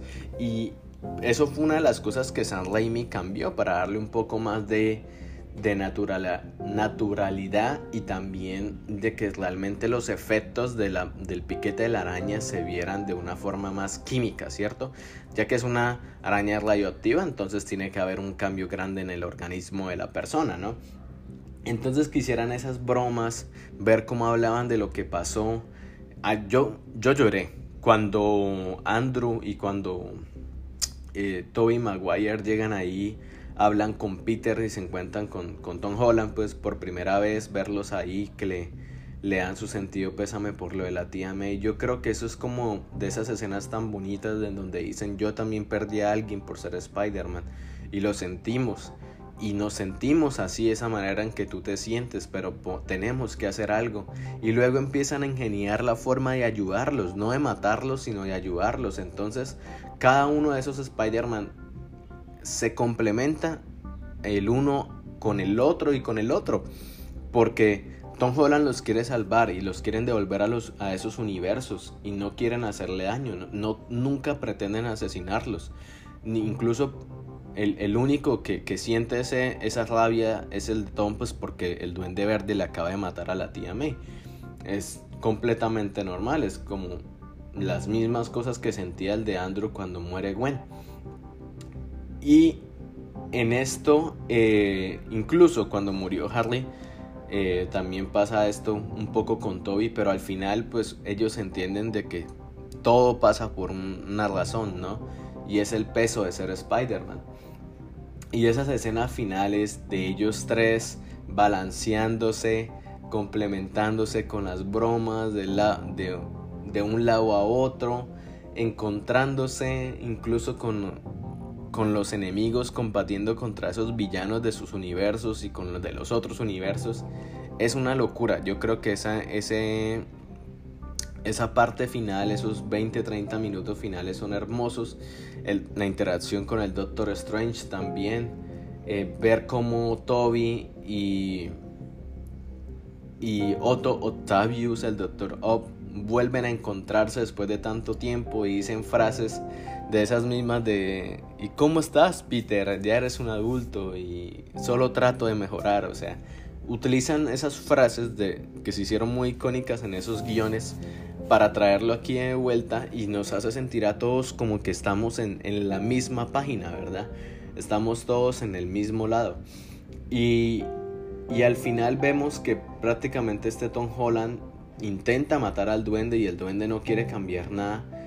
Y es acá donde tengo que discutir ese final que yo les dije. En un final de los que habían grabado, hay un momento donde, donde Tom y William Dafoe, o sea, Peter y, el Duende Verde están peleando y Peter va a matar al Duende Verde debido a que le asesinó a su tía May.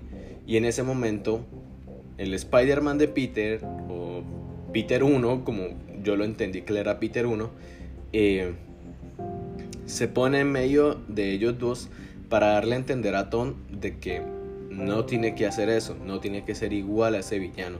Simplemente tiene que entender que eso fue como el peso de esa decisión, ¿verdad? Del ser Spider-Man. En ese momento sí vimos algo en el cine que fue muy similar, que el duende verde con una de sus eh, púas o una de sus eh, como la espada que le sale de acá de la muñeca eh, bueno asesina por así decirlo eh, apuñala perdón apuñala a Toby y lo que vimos en el cine es que Toby se salva pero en una de las versiones que grabaron Toby moría y le daba una le daba a entender a, Peter pues eh, pues prácticamente que, no tiene que volverse como los villanos. Y era ese Spider-Man, era ese Spider-Man quien le decía la frase de un gran poder conlleva una, una gran responsabilidad. Era él quien se la decía. Esa fue una de las cosas que, grabaron, pero que les pareció un poco anticlimáticos a ellos. Eh, la forma en que se daba, porque muchas personas no les gustaba el hecho de ver que, que Toby volviera y que luego muriera, ¿no? Y más teniendo en cuenta de que ese Toby dice que en, ese, que en su universo está casado con Mary Jane y que lleva 10 años siendo Spider-Man, o sea, continuó con su vida. Y siendo el trepamuros y ha podido hacer, eh, ser lo que siempre quiso puede ser en, su vida. Entonces, esas son las cosas como que uno dice y Marvel al, hacer esos, eh, esas previas, esos screenshots, eh, esos screenshots, no, esos, e, esas, o sea, dar eso, buscar un público para tomar una opinión a veces puede ser algo bueno y algo malo. Yo creo que acá se busca el final más adecuado para toda la generación. Yo digo, si a mí me hubieran mostrado que Toby se muere, yo me muero. O sea, yo me pongo a llorar. Pero también entendería si Toby muere, porque también le da una lección a, a este Peter. Yo creo que eh, si sacan las dos versiones, si podemos ver algo de eso, me gustaría verlo. Eh, porque siento que, sería algo como muy... Como el final del efecto mariposa. en el final del efecto mariposa hubo como cuatro finales diferentes. Y pues cada quien se queda con el mejor, ¿no? Al final yo creo que las películas incluso las que no son de Marvel, si ustedes han visto cine de autor o películas independientes, hay finales muy abiertos que le dejan a la memoria o que el director dijo, tú le pones el final a la película, tú verás qué pasó, tú verás eh, si tomaron la decisión que era o, la que ustedes creían que iba a pasar. Entonces, eso de alguna forma Marvel siempre trata de dejar al público de la mejor manera. Lo mismo pasó con Endgame. Después de lo de Iron Man nos dimos cuenta que el mundo eh, volvió y que todos estos superhéroes iban a continuar haciendo lo que le hicieron y todos se iban a reunir y que hubo unas bajas, hubo unos sacrificios que fueron necesarios para que todas las personas de, de todos los universos volvieran a la vida. Entonces, eh, en esta película pues nos quedamos con un final, en ese momento, hasta ese momento, con un final bastante bueno porque los otros Peter le dieron lecciones a este Peter y entre todos se ayudaron, entre todos sanaron eh, esas heridas. Incluso la herida del, del Spider-Man de Andrew, que yo creo que es el que más redención tiene, aparte de Tom Holland, porque hay una escena donde Mary Jane, o Michelle en este caso, MJ, va cayendo. Siempre hay una escena donde el interés amoroso de Spider-Man cae y él tiene que salvarla. En este caso, pues Tom Holland también se, se vota para salvarla, pero el Duende Verde lo interrumpe y ella sigue cayendo y es el Spider-Man de Andrew quien la salva.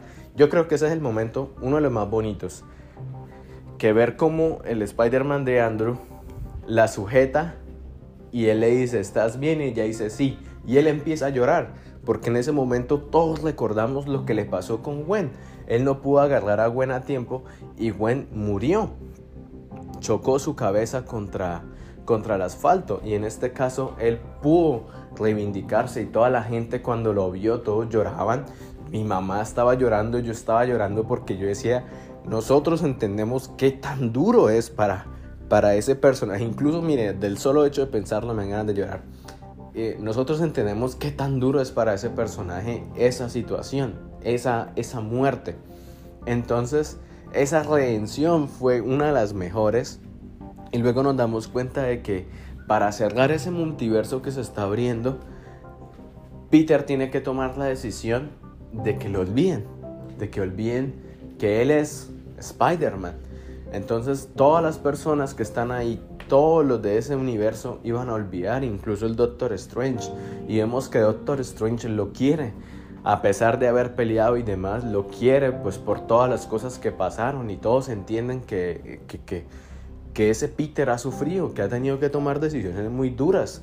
Ver la muerte de Iron Man, ver a su tía, ver cómo ese mundo donde él, él, él creció como un niño fanático a los héroes y si ustedes se acuerdan de las primeras escenas de Spider-Man lejos de casa o de Civil War, Peter era un niño completamente feliz, que, su vida había cambiado por, por ser ahora un superhéroe.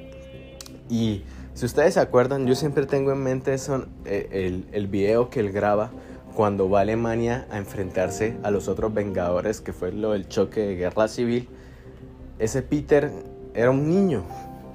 Era un niño que lo estaban metiendo en mallas de hombre grande, de superhéroe, y tenía que empezar a lidiar con todo ello y empezaba a tomar decisiones muy importantes.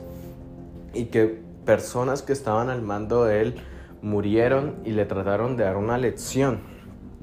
Y ya ese Peter tenía que ser un hombre. Y es acá, yo creo que el mejor final que se le puede dar a este Tom Holland Obviamente sabemos de que probablemente va a volver, porque tiene que volver. No, no pueden introducir otro Spider-Man así. Yo creo que él tiene que ver ahora lo que Marvel está haciendo incluso con la serie de Hawkeye, eh, que salió hace poco y que pues está muy buena, que es pasar el manto. Yo siento que él tiene que pasar el manto y que vamos a ver un Miles Morales, porque también hacen referencia a un Spider-Man negro. Yo creo que va a haber un enfrentamiento entre Miles, Morales y este Spider-Man o incluso un nuevo Venom, de eso ya voy a hablar ahorita en unos minuticos de las escenas post créditos.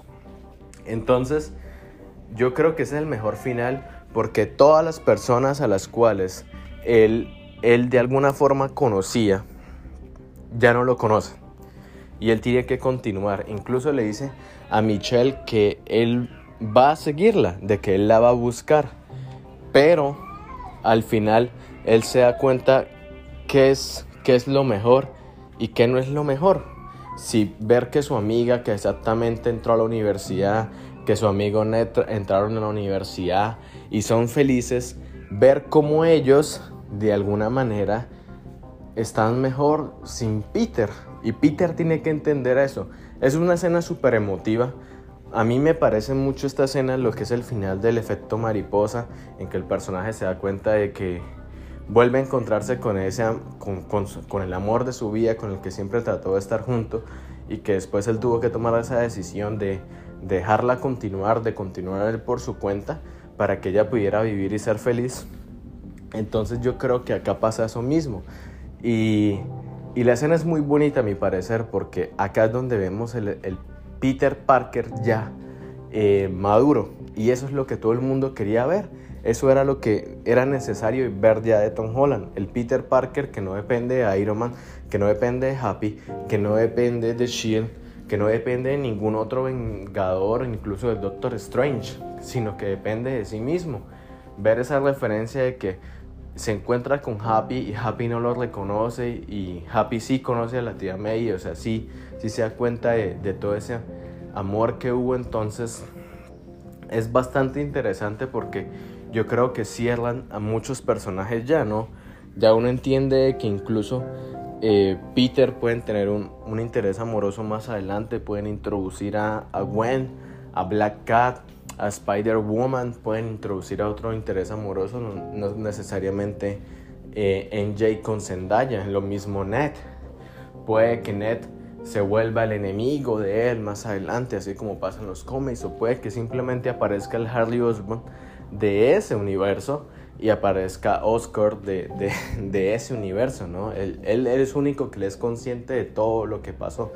O incluso podamos ver a Tom Holland en otros multiversos, al caer en otro universo y encontrarse a Miles Morales, al Spider-Man del, del 2099, al Spider-Man de, no sé, del universo 6666.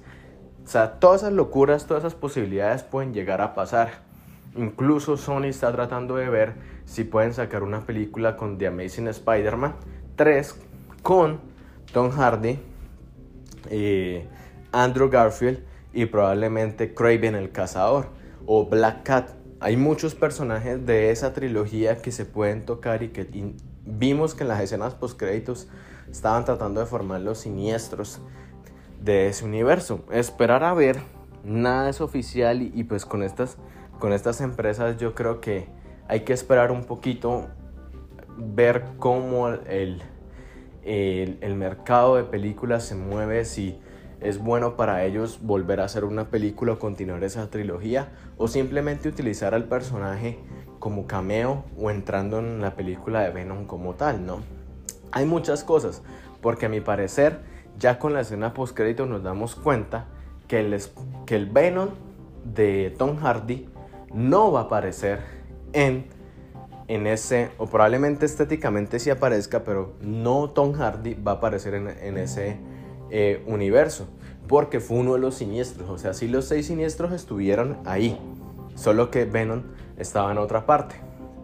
Y también fue por este problema del COVID y demás, incluso iba a aparecer Gwen, iba a aparecer la Mary Jane de, de, de Toby, iban a aparecer, pero por cuestiones del COVID, porque esto lo grabaron durante la pandemia, no pudieron hacer su... Eh, su cameo. Incluso los villanos grabaron las voces y utilizaron metraje de las anteriores películas porque no pudieron asistir al estudio debido al COVID y no pudieron grabar esas escenas. Igualmente les quedó muy bien. Eh, ¿Qué es lo otro que quiero comentar? Ah, bueno, entonces probablemente el Venom, porque vemos que una parte de Venom se quedó en ese, en ese universo, puede que aparezca más adelante, se le una Toby o se enfrenten. Ya nos dejaron entender que Carnage en el universo de Tom Hardy eh, o en el universo de Venom no murió. Que la película de Morbius, que se va a estrenar muy pronto, pasa en el universo de Venom.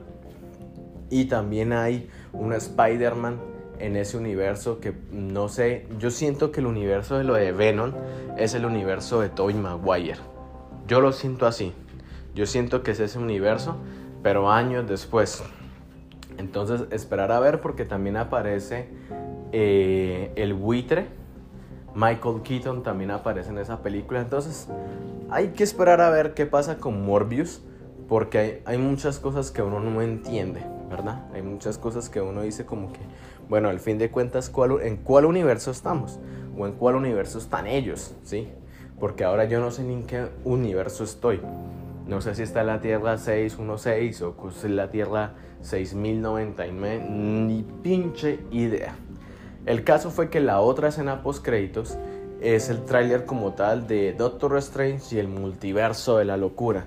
Y es acá donde empieza a tomar en cuenta Marvel la serie What If, de qué pasaría si, porque vemos que Doctor Strange, eh, por hacer este conjuro de Spider-Man por jugar con los multiversos y demás, eh, hay consecuencias. Y vemos que Doctor Strange asiste a la boda de su amada Christine, pero luego se encuentra con Christine, que ya no es Christine, sino es Clea, otro eh, de los intereses amorosos, incluso con la que él termina casándose en realidad, que es Clea, que es una maga y, y tiene el mismo aspecto de Christine. O sea, puede ser que este multiverso como se abrió, la Christine de otro universo sea Clea y ellos eh, terminan juntos. Por eso es que Doctor Strange va a la, a, la boda de Christine. Y vemos que aparece el Doctor Strange Supremo, que es la versión mala o la versión caótica del Doctor Strange. Y ese va a ser el enfrentamiento que van a tener ellos. Bueno, eso es lo que vamos a ver. Vamos a ver a Wanda, vamos a ver a América Chávez, vamos a ver a Wong, incluso vamos a ver probablemente tres diferentes Doctor Strange. O sea, Doctor Strange el que conocemos, el Doctor Supremo y otro Doctor Strange. Pero hay que esperar hasta mayo para ver esa locura de película que se viene Marvel, que eso es como el, el otro, el appetizer, pues el como que te diga, mira, las consecuencias del multiverso abierto. Esto es lo que nos pasa. Esto es lo que nos pasa por tratar de remediar errores de los demás.